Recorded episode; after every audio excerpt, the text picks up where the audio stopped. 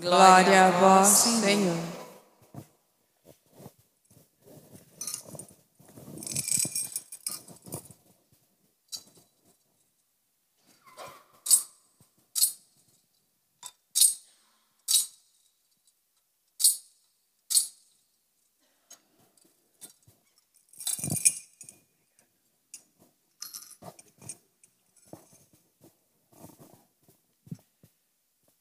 Naquele tempo, os fariseus perguntaram a Jesus sobre o momento em que chegaria o reino de Deus. Jesus respondeu: O reino de Deus não vem ostensivamente, nem se poderá dizer está aqui ou está ali, porque o reino de Deus está entre vós. E Jesus disse aos discípulos: Dias virão em que desejareis ver um só dia o Filho do Homem, e não podereis ver. As pessoas vos dirão: Ele está ali ou Ele está aqui.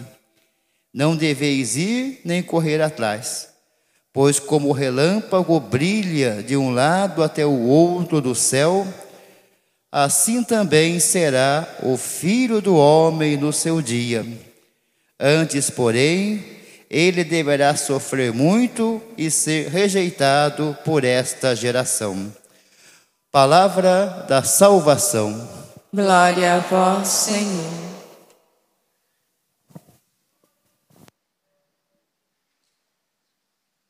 Queridos irmãos e irmãs, a liturgia hoje nos convida de maneira muito especial nesse caminho de Jesus para Jerusalém nos convida de maneira muito especial a entender o reino de Deus. Nos compreendemos que o reino de Deus ele é construído no dia a dia. Ele é construído no amor e da bondade. Se constrói o reino de Deus.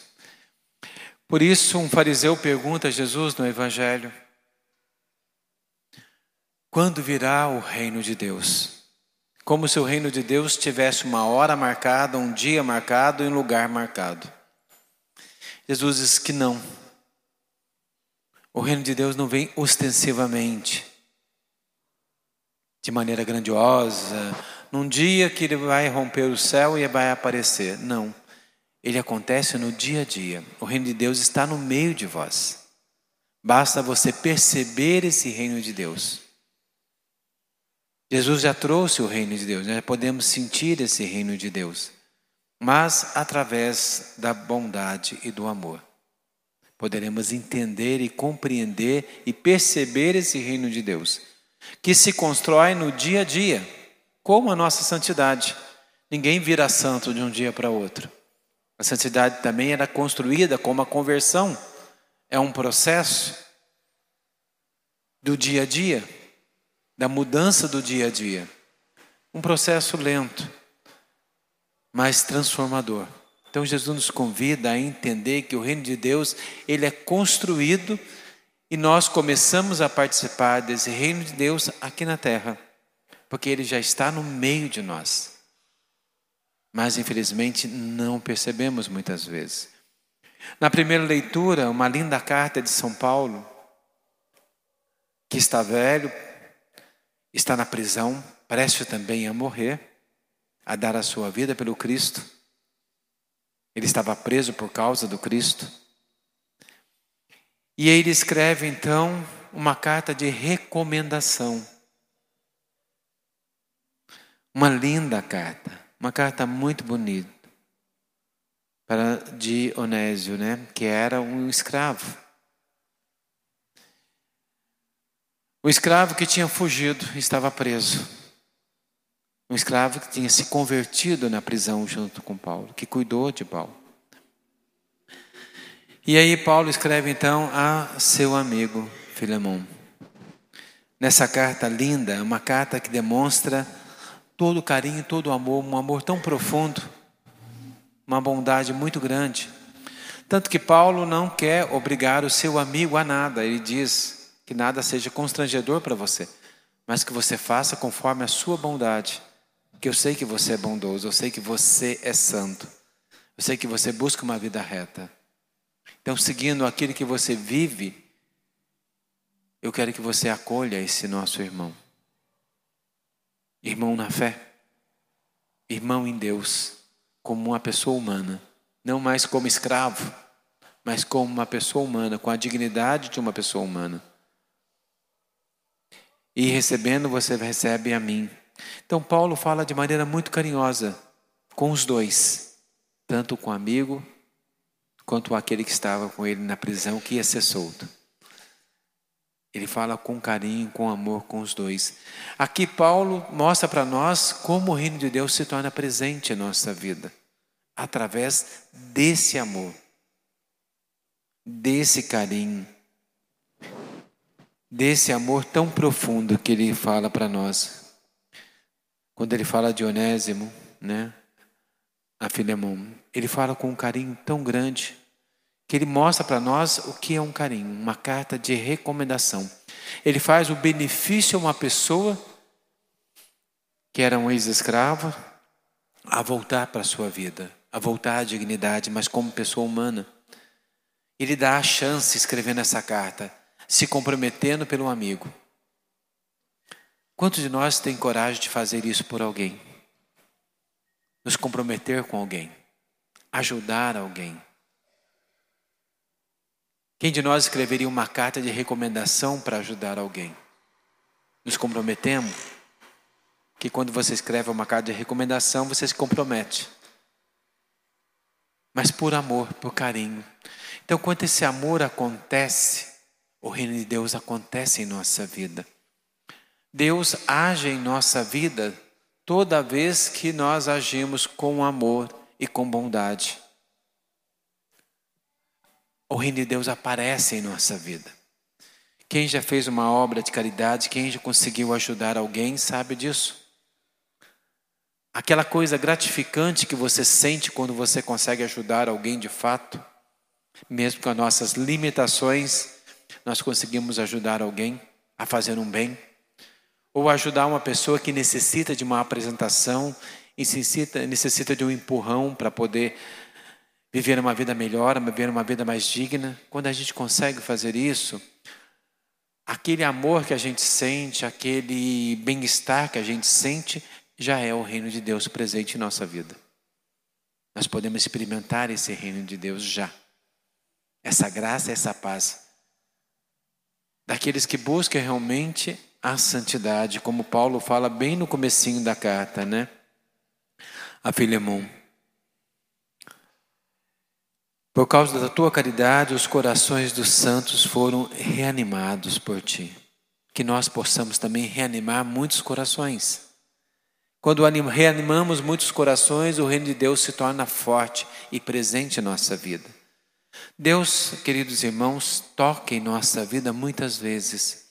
Ele, Jesus, diz bem claro no Evangelho: o reino de Deus não vai aparecer assim, ostensivamente, mas sim no dia a dia.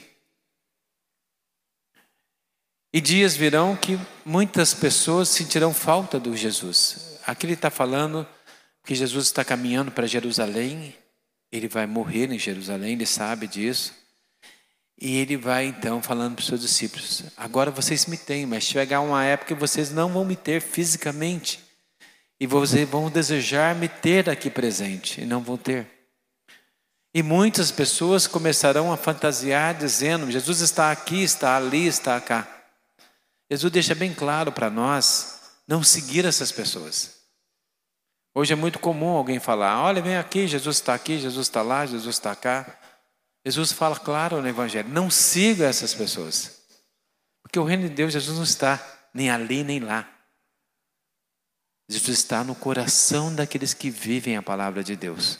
Jesus está no coração daqueles que amam a Deus e aos irmãos, aquele que vive o amor e a bondade. O reino de Deus está presente, se o reino de Deus está presente naquela pessoa, está visível naquela pessoa, Jesus está presente também. Ali está Jesus. É no coração daqueles que amam. Deus está presente. Não é nem ali, nem aqui. Então a gente às vezes corre muito atrás dessas coisas. Quando alguém fala, a gente vive caçando Jesus por aí. E ele não está ali. Está em nosso coração, está na presença eucarística. Jesus está aqui. Hoje é um dia eucarístico. Nessa quinta-feira, nós queremos louvar e agradecer a Deus. Eu contei já para vocês uma história de uma pessoa que essa pessoa era uma pessoa de comunidade também, né? Uma pessoa que era uma líder de comunidade, uma pessoa até esclarecida, pelo menos deveria ser, mas tinha um pequeno defeito. Ela corria atrás de milagres. Quando ela falava que tinha um milagre ali, ela corria atrás. Vai pegava ônibus e dava um jeito de ir lá. Ah, está acontecendo milagre em tal lugar. Ela corria atrás também e saía caçando milagre. E tem um fato, eu acho, se não me engano, em Guaratinguetá, há muito tempo atrás, né? Há muito tempo mesmo. Algumas pessoas podem até lembrar disso. A história de uma árvore que soltava uma água milagrosa. Então tinha uma árvore numa certa parte aqui da, acho que era de Guaratinguetá mesmo, na região, que era ficava num, num lugar pedregoso, cheio de pedra, né? Num monte. Tinha uma árvore lá que minava a água. Ninguém sabia explicar por que minava a água nessa árvore. E diziam que essa água era milagrosa. E todo mundo ia para lá. Era uma época que todo mundo corria para lá, fazia excursão, ônibus, ia caravanas de pessoas para lá. E ela também era uma pessoa que acreditava nessas coisas. E corria atrás dessas coisas. E uma vez ah, ela falou para uma amiga dela, que era também da comunidade, falou, vamos comigo lá? A amiga dela falou assim, ah, não acredito muito nessas coisas não, mas para fazer companhia para você eu vou. E foi com ela até lá. E quando chegou lá, eles estavam vendendo os vidrinhos pequenininhos, ela comprou dois vidrinhos e subiu para encher de água. E ela encheu um vidrinho para ela para a amiga dela, só que ela já era tardezinha já, né? E quando ela estava descendo, já era começando a escurecer, já era tarde, não daria para subir mais, porque eles subiam lá, rezavam e pegavam essa água. E aí, é quando ela estava descendo, perto do carro, ela estava com uma garrafinha, a amiga dela com outra garrafinha, a garrafinha escapou da mão dela e, por azar, ou por sorte, né, caiu em cima de uma pedra. Espatifou. Eu acho que é mais sorte do que azar, né? E aí ela começou a chorar. E entrou no carro desanimada, falando que acho que era um sinal que tudo ia dar errado na vida dela, que tudo mais, chorando, chorando. Aí a amiga dela pegou para ela e falou assim: oh, essa garrafinha é importante para você? Pode ficar pra, com você, eu não quero não. A amiga dela disse para ela. E aí a amiga dela deu o maior sermão nela, falou: Olha, eu admiro você, que é uma pessoa de comunidade, que é uma pessoa de dentro da igreja, acreditar nessas coisas. Se essa água é importante para você, fique com ela. Porque você deixa Jesus na Eucaristia para vir aqui buscar a aguinha. É como se a gente deixasse o pão na mesa, queridos irmãos, e fosse para o chão comer as migalhas que caem embaixo da mesa. É mais ou menos isso. A gente deixa o pão para comer migalhas. A gente deixa a Eucaristia, que é o próprio Jesus, para sair correndo atrás de migalhas aí. A gente deixa o maior milagre para correr atrás de é, migalhas de milagres por aí. Então temos que aprender. É isso que Jesus quer dizer para nós. Tem pessoas que vão falar disso e daquilo, não corremos atrás. Corremos atrás daquilo que é importante, Jesus.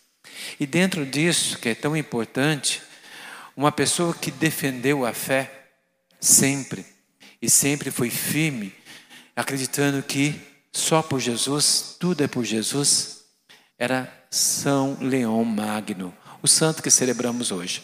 Não é um santo muito conhecido, porque é um grande doutor da igreja, mas não é um santo tão conhecido na nossa época. Mas um grande doutor, um grande santo. Tanto que ele tem o nome de Magno, que significa grande. Ele é o primeiro dos papas, né? O primeiro papa de nome Leão.